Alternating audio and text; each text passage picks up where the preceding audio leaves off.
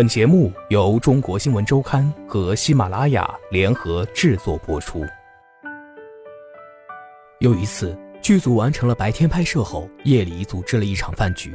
在饭局上，冯小刚爆发了：“我不想再解释了，没有任何道理，我就是想这么拍。不想投资就别投，我就自己投。道理我能讲出很多，但我现在不想说了。”看起来，冯小刚仿佛喝醉了，带着醉态的他摔门而去。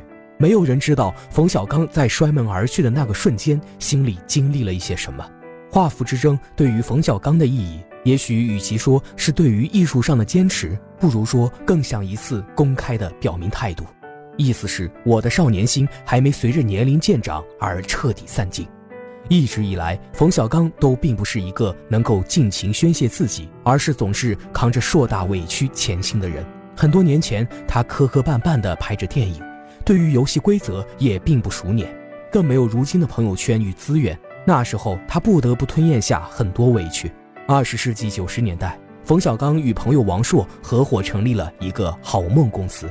在拍了关注现实题材的《一地鸡毛》《永失我爱》《情商》等作品之后，好梦彻底破碎。冯小刚和他的合作伙伴依旧在沿着现实主题越走越深。他们企图拍摄一部关于两个年轻人在疯狂的欲望驱动下进行金融诈骗，最后沦为死囚的故事。片子拍出来了，但最终被禁。一连几部都是这样，从此没有人再敢给冯小刚投资。那段时间，他被看作票房毒药。多年后的今天回头去看，真是世事难料。一切都如同他日后拍摄的那些喜剧一样，充满反讽。经历了那段时光，冯小刚的心里是什么阴暗，我想拍什么。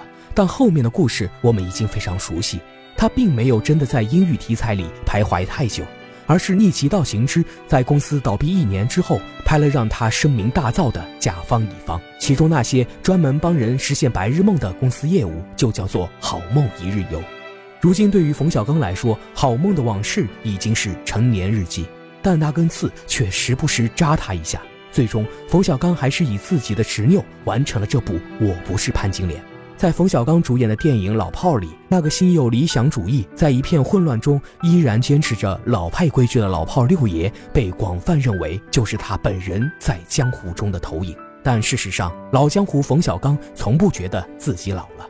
其实，直到现在为止，在心里我老觉得自己还是一孩子，总有些不着调的想法。他对中国新闻周刊说：“他评判一件事物或者作品的好坏。”依旧喜欢用有没有意思或者好不好玩来形容，并且带着一种恶作剧式的驰骋快意。最为广为人知的一个段子就是，当冯小刚在作为春节晚会的总导演时，为晚会确定总体基调，他在刘恒提出的真诚、温暖、振奋之后，又添上俩字儿“好玩”。我不是潘金莲的画幅之争，最终以冯小刚的全面胜利而告终。刘震云在看过完整成片之后，也认同了冯小刚的想法。我突然理解他了，因为圆对事物有一个局部的放大性作用，而这个局部的放大性有时候体现出了电影跟生活之间最深刻、微妙的东西，就像望远镜一样积累，并且呈现出了全部的细节，这是在其他任何电影都没有的。刘震云对中国新闻周刊这样描述。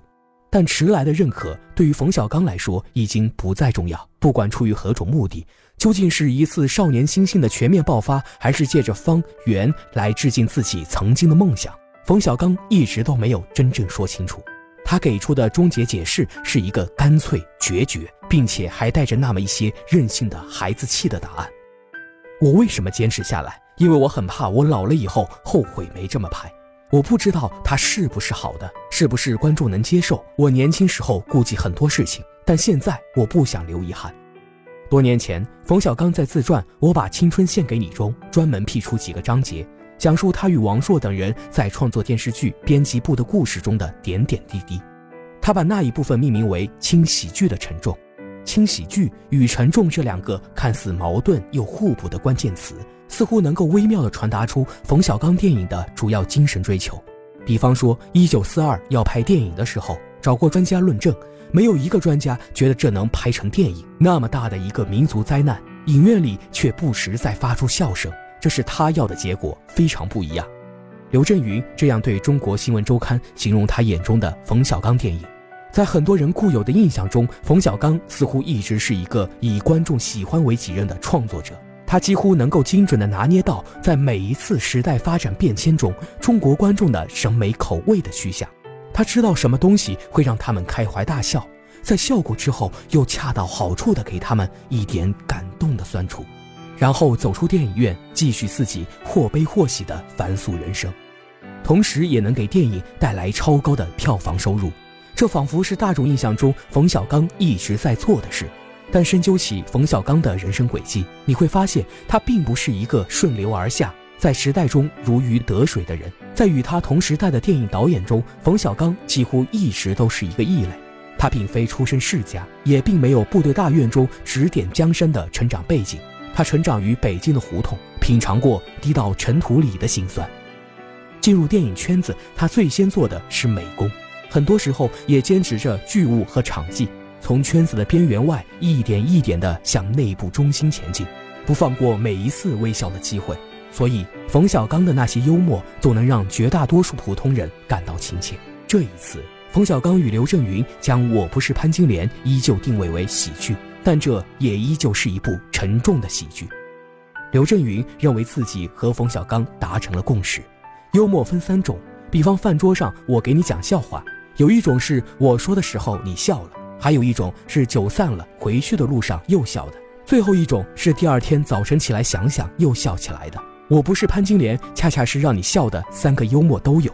他说，在为自己电影中的人物性格定位的时候，冯小刚喜欢用传统戏曲的行当来进行类比区分，生旦净丑各司其职，共同组成其他影像中熙熙攘攘的红尘人世。